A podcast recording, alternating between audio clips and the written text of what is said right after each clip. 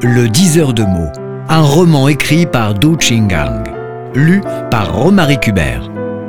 Préface de Jean-Marie Gustave Leclésio.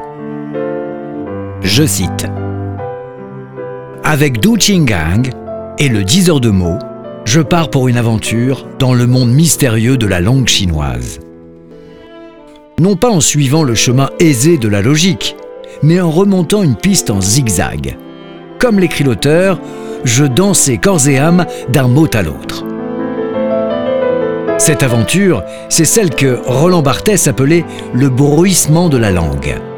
Un domaine vivant, animé, parfois incompréhensible, souvent drôlatique, toujours intelligent.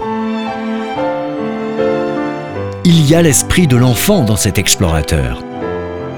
Les mots sont légers, indépendants, ils inventent et ils dessinent aussi. Comme Du Chingang, d'une plume légère à la fois simple et recherchée. Les mots nous invitent au battement du cœur, au rêve, à la vie. Laissons-nous emporter. Fin de citation. Jean-Marie Gustave Leclésio, en décembre 2014.